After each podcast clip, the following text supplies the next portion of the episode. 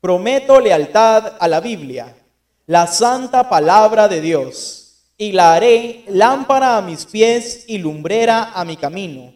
Guardaré sus palabras en mi corazón para no pecar contra Dios, porque nunca se apartará de mi boca este libro inspirado por Dios, más penetrante que espada de dos filos, para servir y engrandecer al reino y a la nación donde Dios me hizo nacer Amén, amén. Y con un fuerte aplauso yo les pido que recibamos a todas esas personas que nos escuchan donde quiera que se encuentren, sean bienvenidas. Amén.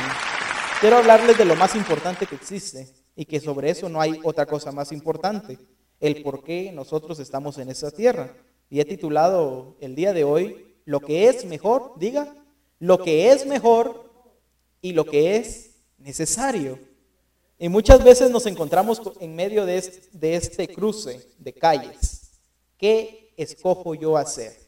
¿Escojo lo que es mejor o escojo lo que es necesario? ¿Qué prefiere hacer usted o qué prefiere escoger usted? ¿Lo que es mejor o lo que es necesario? Pero aclaremos bien esto. Lo que es mejor, hay que ver para quién es mejor eso.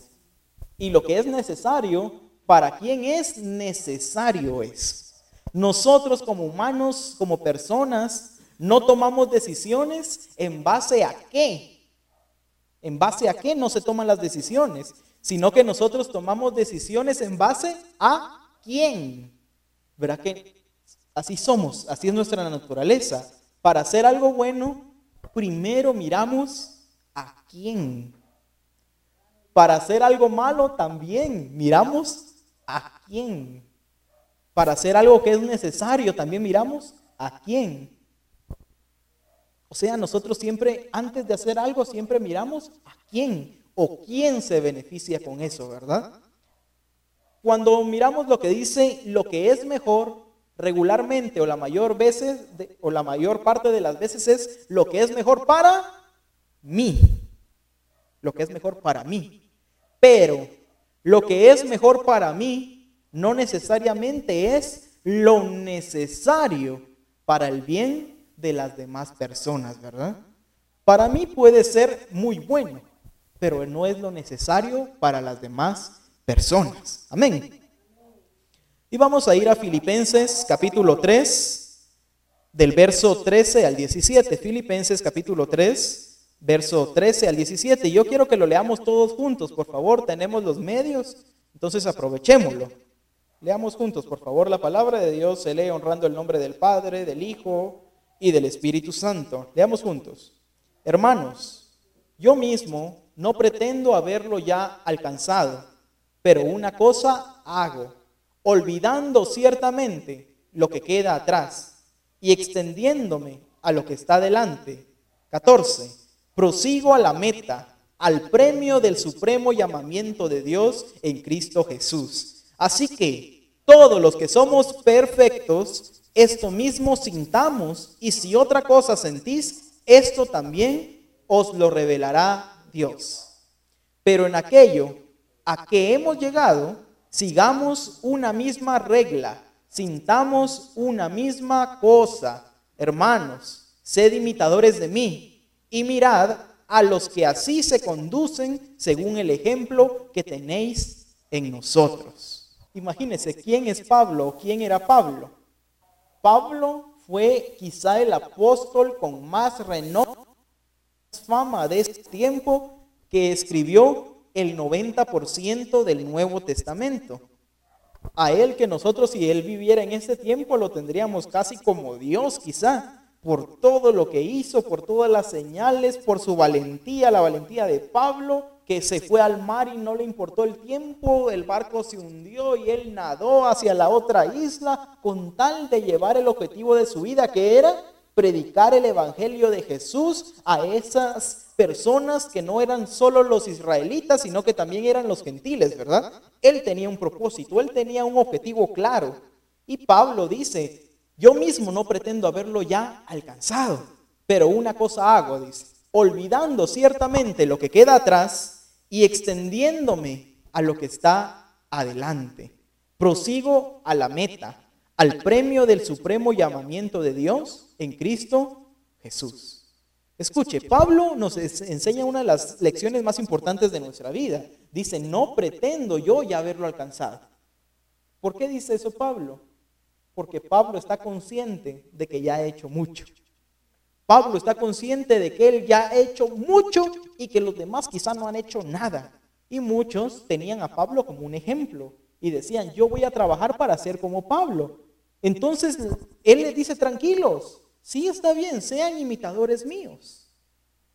Porque yo hago lo que Dios me dijo que hiciera. Pero yo mismo, que ustedes piensan que yo ya lo alcancé todo y que ya no hay nada más para mí, yo les digo, momento, yo no lo he alcanzado todo ya. Todavía me falta mucho que hacer. Pero una cosa hago, dice, ¿qué dice Pablo? Dejo atrás todo lo, el pasado y prosigo adelante, al frente, a la meta, al supremo llamamiento, ¿verdad? Primera de Corintios 9:24, por favor, todos juntos. Lo vamos a leer en la Biblia de las Américas. Dice la palabra, ¿no sabéis que los que corren en el estadio, todos en verdad corren, pero solo uno obtiene el premio? Corred de tal manera, de tal modo que ganéis. Y Pablo nos dice una de las más grandes lecciones. Dicen, ustedes sabían que los que están en el estadio están corriendo. Ustedes sabían que de verdad están corriendo. O sea, ustedes miran que los que están corriendo de verdad están corriendo. ¿Será que esa es la lección? O sea, es obvio que los que están corriendo, ¿qué están haciendo? O sea, esa no es la lección. La lección importante es, todos en verdad corren, pero solo uno obtiene el premio. Corred de tal modo que ganéis. Y mire que estas son una de las cosas más importantes que como iglesia y como hijos de Dios hemos descuidado. Los padres le dicen a los hijos, ¿Qué le dicen los padres a los hijos? Cuando van a hacer algo y no ganan, no se preocupen, tranquilos, no se pongan tristes. Lo importante es que ustedes estuvieron ahí. Lo importante es, que hicieron su mejor esfuerzo. Mentira. Estamos creando una, una generación mediocre, una generación acostumbrada a perder, una generación que no le da la gloria a Dios. Los únicos que le dan la gloria a Dios, ¿quiénes son? Los que cuando reciben un premio, cualquiera que sean, dice, esto es para la gloria de Dios. Pero ¿será que el que perdió puede decir, esto es para la gloria de Dios? El que perdió es deshonra para Dios. Tenemos que ser hijos de Dios, vencedores, ganadores, para que le podamos dar la gloria a Dios.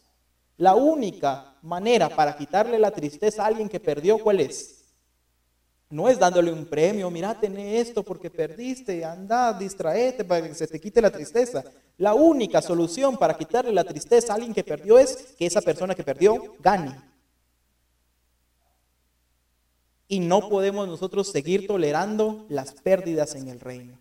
Es que se fueron las personas porque, porque no les gustaba cierta cosa. ¿Qué pasó? Perdimos y nosotros estamos aceptando la pérdida. Es que se fueron para otro lugar porque ahí sí se escucha bonito. El culto se escucha bonito, ¿verdad? Dios a sus hijos siempre le pide lo mejor y que ganemos y seamos vencedores en qué áreas de nuestras vidas. En todo, la Biblia dice, y todo lo que haces te saldrá bien. Procura ser, hacer lo mejor, ¿verdad? Entonces nosotros tenemos que procurar con todas nuestras fuerzas darle honra, diga honra, gloria. ¿A quién? ¿Cómo usted le da gloria al Señor? ¿Qué significa la gloria en la Biblia? Riqueza. La riqueza. ¿Se recuerdan que la reina de Saba viajó desde Saba para ver la gloria de Salomón? ¿Y cuál era la gloria de Salomón?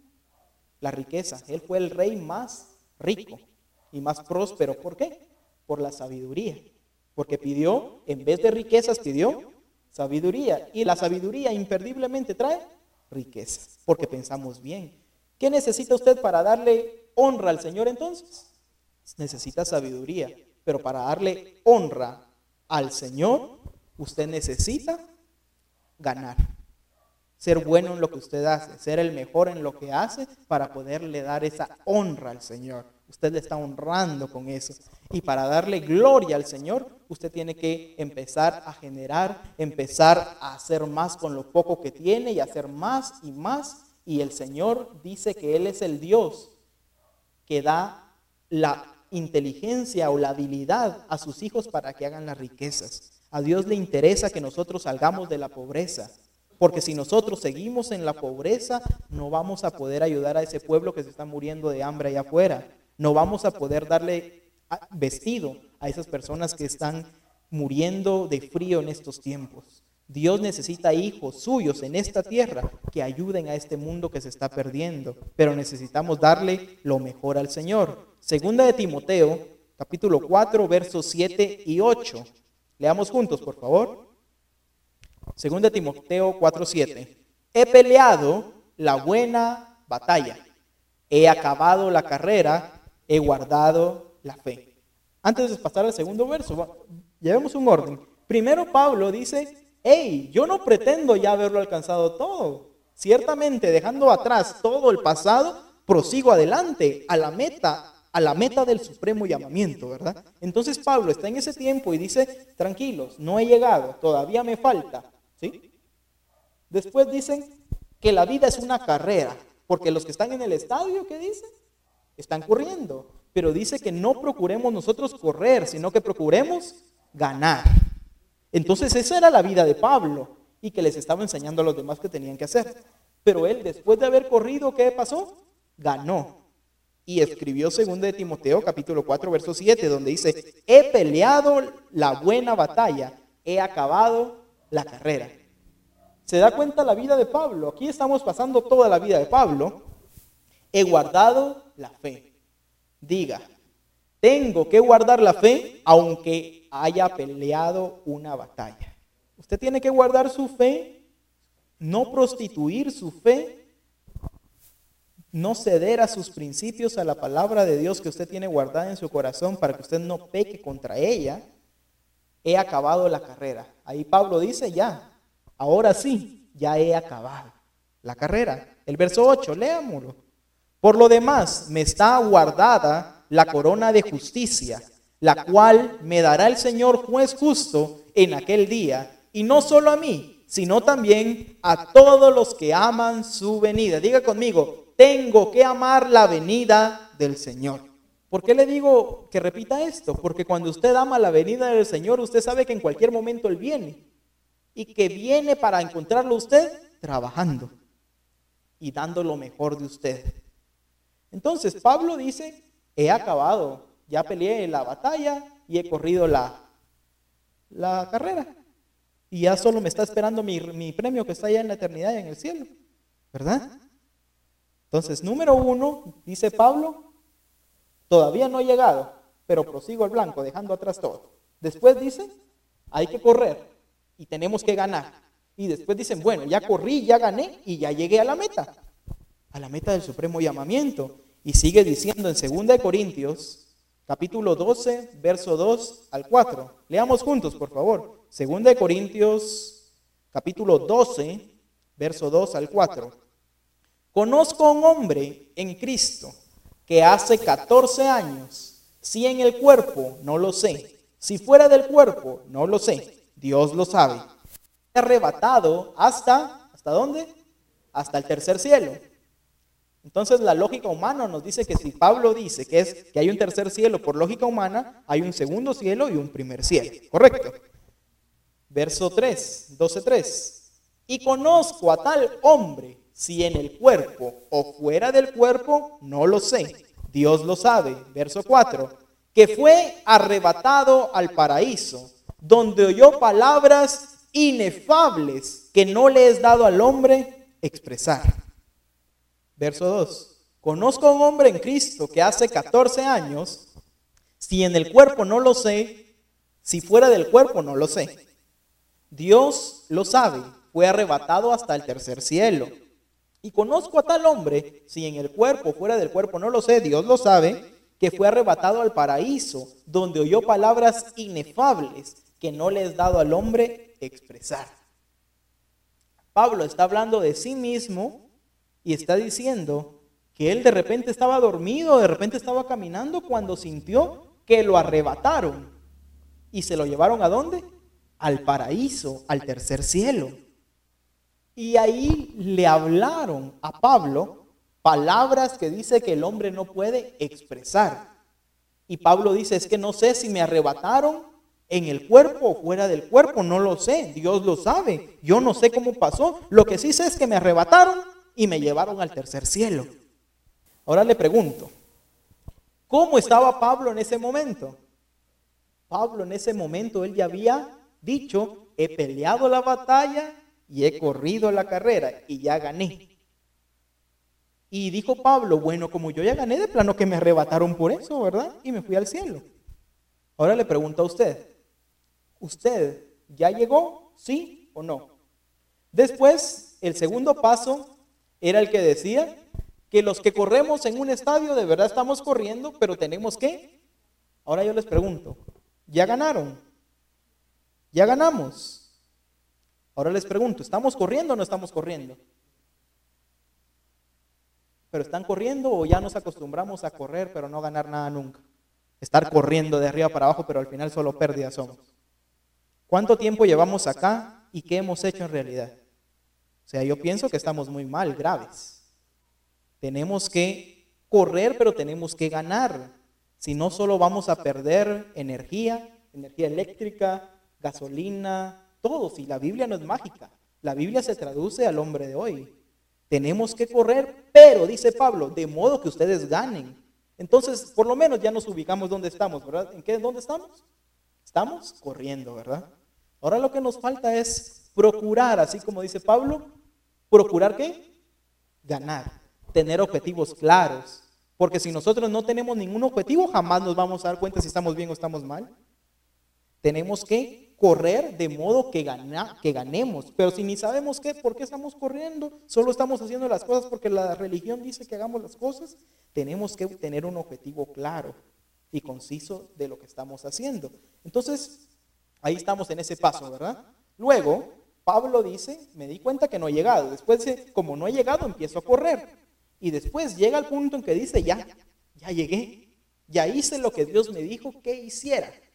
Y Pablo era un hombre entendido en los tiempos, que sabía cuál era su propósito. ¿Cuál era el propósito de Pablo? Dejar establecida la palabra de Dios en los pueblos más importantes para que esas iglesias se autodefendieran y siguieran predicando el Evangelio de Jesús. Y después él se encargaba de escribirles constantemente. Él no estaba supervisándolas, siguiendo de aquí a allá. Él las estableció y les escribía por medio de las epístolas, ¿verdad? Y él dijo, bueno, yo ya hice lo que Dios me mandó a hacer en esta tierra. Ahora ese es otro punto importante. ¿Será que usted siquiera tiene la idea de para qué está en esta tierra? Porque si usted no tiene esa idea, ¿cuál va a ser su meta? Sea, si usted no sabe para qué está en esta tierra, o sea, hay que empezar por ahí antes de empezar a correr. Usted no puede correr sin saber de qué se trata esto. Tenemos que correr con un objetivo claro. Porque si corremos y corremos, nos vamos a a desahuciar, porque corremos y corremos y nunca sentimos realización, porque no sabemos qué queremos en la vida. Tenemos que empezar a saber qué queremos en la vida para saber cuándo llega, lleguemos. Yo siempre les decía, ¿verdad? El que no sabe para dónde, para dónde va, cualquier camioneta lo lleva, ¿verdad? Usted se para en la parada y el primero que venga, ese lo lleva. Pero ¿verdad que cuando sabemos a dónde vamos tenemos que caminar más? Porque a dónde vamos no donde quiera pasan esos buses. Y, si ya estamos donde pasan, no es uno tras otro que viene. Yo lo tengo que esperar. Cuando yo sé qué es lo que quiero, la vida me va a costar más, porque yo sé qué quiero. Pero los que no saben qué quieren en la vida, es una vida fácil, cualquier oferta de dinero que venga la agarran, porque no tienen un destino, no tienen un propósito claro.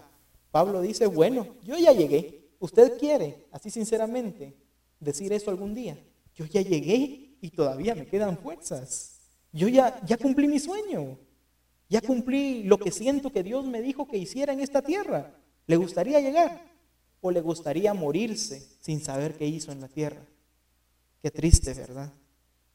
Eso es lo más triste que le puede pasar a una persona. Estar a punto de morir y no tener un gramo de satisfacción por su vida. Su vida no significó nada en esta tierra. Cuando Dios dio su vida por cada uno de nosotros para que ganáramos, ¿verdad? Entonces Pablo dice, yo ya llegué, qué bonito, ya llegué. Lo arrebatan a Pablo y él ya había hecho lo que tenía que hacer en esta tierra. Pero dice Filipenses capítulo 1, verso 22 y 26. Yo quiero que lo lea conmigo, por favor, que se escuche su voz. Filipenses 1, 22 al 26, verso 22. Mas si el vivir en la carne resulta para mí en beneficio de la obra, diga beneficio. Mas si el vivir en la carne resulta para mí en beneficio de la obra, no sé entonces qué escoger. Pablo dice ahí, no sé entonces qué escoger. Le ha pasado que no sabe qué escoger. Porque los dos son buenos o los dos son malos. O... Uno, ¿cuándo es cuando escoge? Lógicamente, cuando uno escoge es cuando tiene dos opciones y las dos son buenas, ¿verdad? O las dos son malas y tengo que escoger la menos peor, ¿verdad? Entonces Pablo dice, si las dos son buenas, ¿qué voy yo a escoger? Y dice Pablo, porque de ambas cosas estoy puesto en estrecho, teniendo deseo de partir y estar con Cristo, lo cual es muchísimo mejor. Si yo le pregunto en esta hora, y esto va a definir muchas cosas que usted tiene que entender. Si yo le pregunto, si hoy Dios le da la oportunidad de irse con Él y de solo cerrar sus ojos y ya estar allá en su presencia, ¿cuántos de los que estamos acá diríamos, sí, Señor, yo me apunto? Y así, y, Pablo estaba en esa opción. ¿Sí? Qué bonito, ¿verdad? Qué fácil. Escuche, Pablo dice aquí, teniendo deseo de partir. O sea, Pablo estaba en la tierra teniendo el gran deseo de irse ya. Pablo tenía el gran deseo de ya de partir, de irse con Cristo, lo cual es muchísimo mejor. ¿Qué dijo Pablo en el verso anterior? Porque él no se puede contradecir. Uno no se puede contradecir. Uno no puede decir yo amo a mis hijos y querer ir al cielo. ¿Verdad? Eso es contradictorio. Dice Pablo, lea conmigo, mas si el vivir en la carne resulta para mí en beneficio de la obra, escuche, ¿beneficio de quién? O sea que era beneficio de la obra y no de Pablo. Si Pablo se beneficia, la obra pierde. Y si la obra pierde, Pablo se beneficia. Porque de ambas cosas estoy puesto en estrecho, teniendo deseo de partir y de estar con Cristo, lo cual es muchísimo mejor lo cual es muchísimo mejor para quién? Para Pablo. Porque allá no hay ni más tristeza, ni más llanto, ni más dolor, ni más ni más pobreza, ¿verdad? Pero ¿para quién es bueno eso? Para uno. Los que levantamos nuestra mano, ¿en quién estaban pensando? Solo en uno. Estábamos pensando egoístamente. Estábamos pensando egocéntricamente. Si yo recibo el beneficio de irme para allá, ¿quién pierde? la obra. 1.24. Pero quedar en la carne, diga, pero quedar en la carne es más necesario por causa de vosotros. Y de ahí el título. ¿Qué es lo mejor y qué es lo necesario, verdad? ¿Qué tenemos que escoger moralmente y por salud mental? ¿Lo que es mejor o lo que es necesario? Lo que es necesario. Porque lo que es necesario no precisamente me va a hacer tanto bien a mí, pero sí va a bendecir una obra.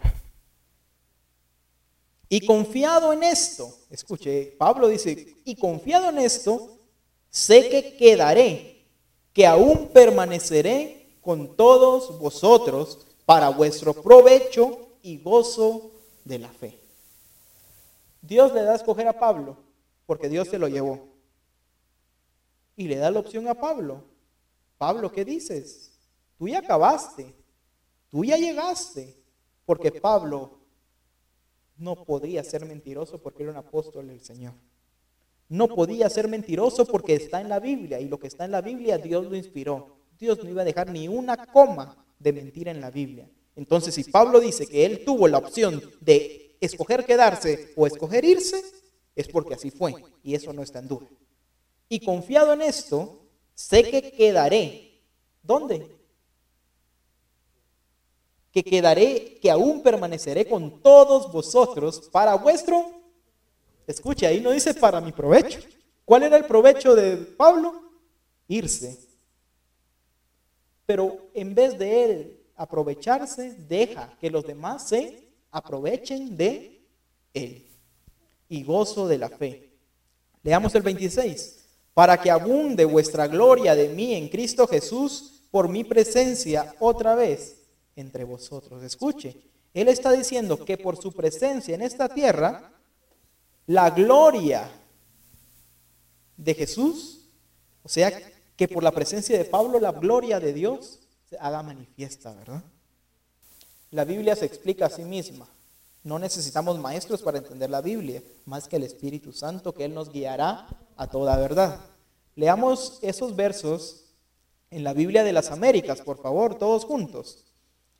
Pero si el vivir en la carne, esto significa para mí una labor fructífera, diga fructífera, entonces no sé cuál escoger. Pues de ambos lados me siento apremiado, teniendo el deseo de partir y estar con Cristo. Escuche, Pablo tenía el deseo de partir con Cristo, pues eso es mucho mejor. Y sin embargo, continuar en la carne es más necesario por causa de vosotros. La Biblia, Dios habla hoy, dice, y si al seguir viviendo en este cuerpo, mi trabajo puede producir tanto fruto, entonces no sé qué escoger. Diga fruto. Me es difícil decidirme por una de las dos cosas. Por un lado, quisiera morir para ir a estar con Cristo. ¿Verdad que esas son nuestras palabras a veces? O sea, aquí es Pablo hombre. O sea, Pablo dice, por una de las dos cosas. Por un lado, quisiera morir para estar con Cristo, pues eso sería mucho mejor y amplía, mucho mejor para mí, mucho mejor para mí. Pero por otro lado, a causa de ustedes, escuchen, por culpa de ustedes, dice entonces, ¿verdad? Es más necesario que siga viviendo. Y la nueva versión internacional dice en Filipenses 1, del 22 al 25, Ahora bien, si seguir viviendo en este mundo representa para mí un trabajo fructífero, diga fructífero, ¿qué escogeré? No lo sé. Me siento presionado por dos posibilidades. Deseo partir y estar con Cristo, que es muchísimo mejor, pero por el bien de ustedes es preferible, diga preferible, que yo permanezca en este mundo convencido de esto. Cuando alguien está convencido, ¿qué quiere decir? Que nadie lo va a mover de esa convicción que tiene. Convencido de esto, sé que permaneceré y continuaré con todos ustedes para contribuir, diga contribuir a su jubiloso avance en la fe. Amén. ¿Se da cuenta de lo que aprendimos en esta tarde? consideraría que lo número uno sería nuestro trabajo no es en vano, porque nuestro trabajo, cuando usted bendice una obra, adivine quién es el primer bendecido. Uno. Porque cuando usted bendice al ministerio, ¿quién está dentro del ministerio? Usted. Usted va a ser el principal bendecido. Y cuando usted bendice una obra, se bendice principalmente a usted. Y la Biblia dice que cuando usted es bendecido, su familia será bendecida y todo lo que sus manos toquen recibirán bendición y serán benditos. O sea, necesitamos entender que no podemos decir que ya lo alcanzamos, ¿verdad? Entonces, usted tiene que, número uno, saber cuál es el propósito de su vida. ¿Para qué nació? ¿Cuál es su propósito? Eso es lo primordial que usted tiene que saber pedirle a Dios. Y ahí entra ya la oración y el ayuno, ¿verdad? Para saber la voluntad de Dios tenemos que hablar con Él. No hay otra manera de saberlo. ¿Y cómo más o menos usted puede saber cuál es el propósito de su vida? Usted sabe que existen las habilidades, los dones. Por ahí empiece. Mire cuáles son sus habilidades para que usted es bueno. ¿Por qué vamos a esforzarnos en hacer algo que no nos sale, que no nos gusta?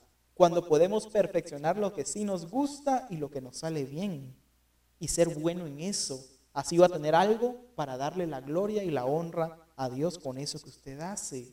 ¿Correcto? Necesitamos quitar ese espíritu de egoísmo de estar pensando solo en uno. ¿En qué me beneficio yo? ¿Qué gano yo? ¿Qué me sale mejor a mí? Todo se trata de yo ahora. Hemos creado una iglesia egocéntrica, una iglesia que solo el yo es lo que importa. ¿Cómo estoy yo mejor? ¿Qué me queda mejor a mí? Es tiempo de regresar a ser esa iglesia cristocéntrica, que sea Él lo que importa en nuestras vidas y así poder decir un día, como dijo Pablo, he peleado la batalla y he guardado la fe. Ahora solo me toca esperar. Pero no porque ya llegué voy a decir, ah, Señor, llévame porque ya. Sino que, Señor, ya llegué. Gracias por haber cumplido en mí el deseo que yo tenía, mi propósito. Pero no me lleves todavía. Todavía tengo mucho que dar, ¿verdad? Cierre sus ojos ahí donde está, incline su cabeza, por favor. Cuando usted inclina su cabeza en señal de respeto a la presencia de Dios, porque la palabra de Dios dice que cualquier lugar donde estén reunidos dos o tres personas en su nombre, ahí está Él en medio de ellos. Así que inclinamos nuestra cabeza representando que Dios está en medio de nosotros y como es Dios, le debemos respeto, aunque no creamos en Él.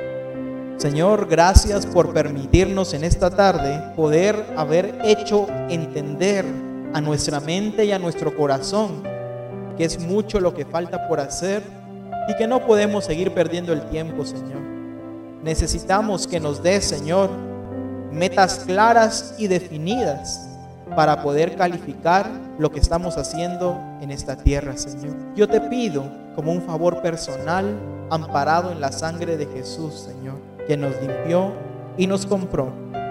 Te pido de todo corazón y sinceramente, Señor, que ninguno de los que estamos reunidos en tu nombre en esta hora y que ninguno de los que están escuchando mi voz en esta hora cierre sus ojos y parta a la eternidad sin antes, Señor, haber dicho, he peleado la batalla y he corrido la carrera y ahora solo me queda esperar.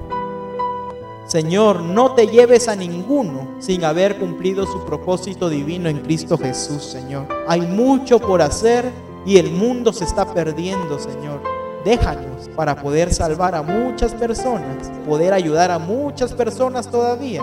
Ni Abraham a los 100 años dijo que estaba viejo, Señor. Nosotros, Señor, nos falta mucho para llegar a 100 años. Te pido en el nombre de Jesús que nos aumentes las fuerzas y la sabiduría y la inteligencia para poder creer que somos importantes para tu obra y que si nosotros dejamos de trabajar y de mejorar, el reino pierde, Señor. El reino pierde si nosotros no mejoramos.